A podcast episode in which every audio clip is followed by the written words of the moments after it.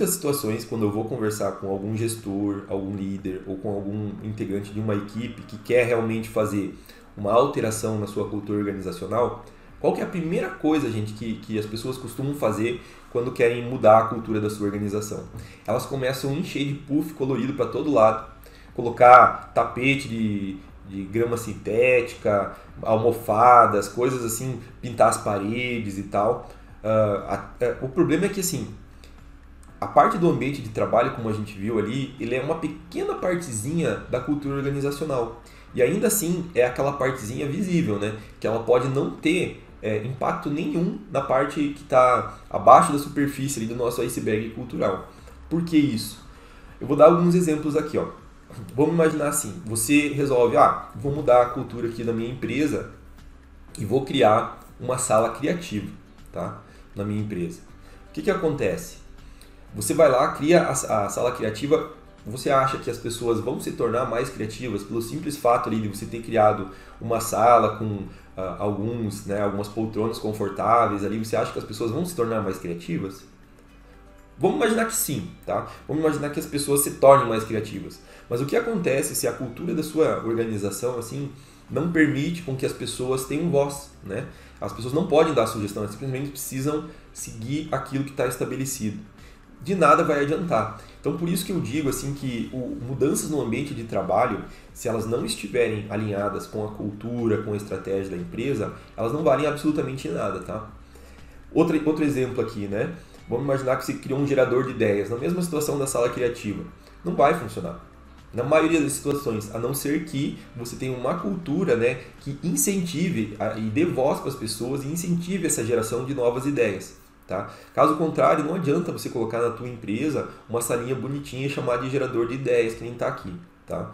Outra coisa que, que se popularizou né, com, com o Google e tal foi a questão de você colocar a diversão no trabalho, né? É o bem-estar das pessoas ali, a diversão. Então, colocar é, escorregadores, né? É, mesa de sinuca, ping-pong. Tudo isso também, se não tiver relacionado com a tua estratégia, a tua cultura de forma é, intencional, simplesmente vão ser ações ali que vão tornar o teu ambiente mais agradável, mas não, não vai ajudar em nada assim a tua equipe a atingir um objetivo, né? O objetivo da, da própria organização. Então por isso que eu digo, gente, puffs coloridos, eles não vão transformar a cultura de nenhuma empresa, tá bom? Eu quero que vocês deixem que, que vocês tenham isso bem claro, porque a gente vai, vai falar mais sobre isso agora, quer ver? Vou trazer um exemplo do Spotify. Todo mundo conhece o Spotify né, e sabe que é um aplicativo de música, né? Pois bem, então você olha ali, a gente vai analisar a fundo a cultura do Spotify no módulo 5.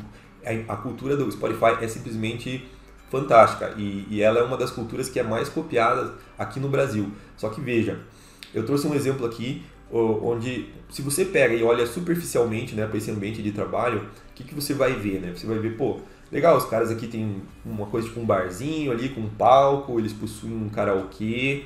Legal, divertido.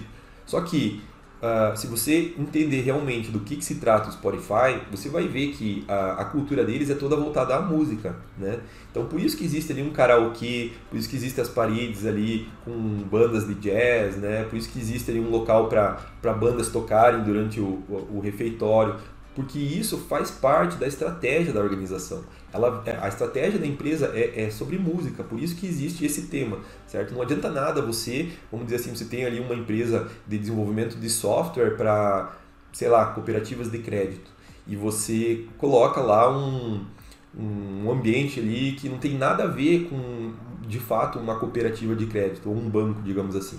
Então não vai ter impacto nenhum na tua cultura. O que, que vai fazer? Vai ser mais divertido? Vai mas o que, que isso vai estar ajudando, de fato, né, você a atingir os objetivos, a empresa a atingir os objetivos? E será que o simples fato de você colocar um karaokê, por exemplo, na tua, na tua empresa, ele vai tornar as pessoas mais engajadas? Às vezes você pode ter um karaokê lá que é divertido, que as pessoas gostam, mas no final das contas o resto da cultura é totalmente desagradável, né? As pessoas não se sentem bem lá dentro. Então isso não vai fazer diferença nenhuma na tua cultura. Um outro exemplo que eu gosto de trazer que é simplesmente fantástico é o do Facebook. O que, que o, o, o Facebook possui assim na, uh, no seu ambiente de trabalho? Se você for no Google ali procurar imagens, fotos do ambiente de trabalho do Facebook, você vai ver que todos os ambientes de trabalho do Facebook não possuem um teto, assim, um forro, né? Eles estão abertos.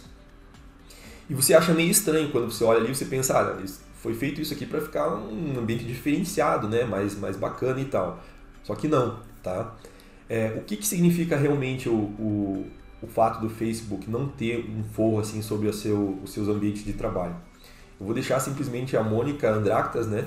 Que é a diretora do, do Workplace, né? Que é um, um, um sistema do Facebook que ela respondeu exatamente essa pergunta, né? O que, que é o o, os forros, né, do, dos ambientes de trabalho do Facebook?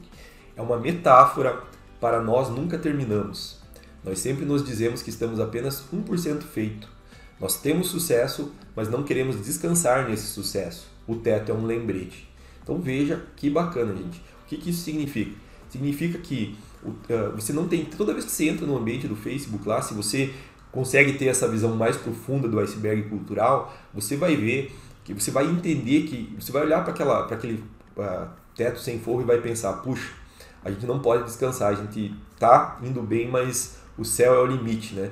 Então isso é muito legal, isso é uma coisa que, que faz toda a diferença na cultura da organização. Parece uma coisa muito simples, mas uma, uma simples, um simples alinhamento né, do ambiente de trabalho com a própria estratégia da empresa, ela pode ter um impacto muito maior do que você colocar, sei lá, uma mesa de sinuca no seu ambiente de trabalho, por exemplo, entende?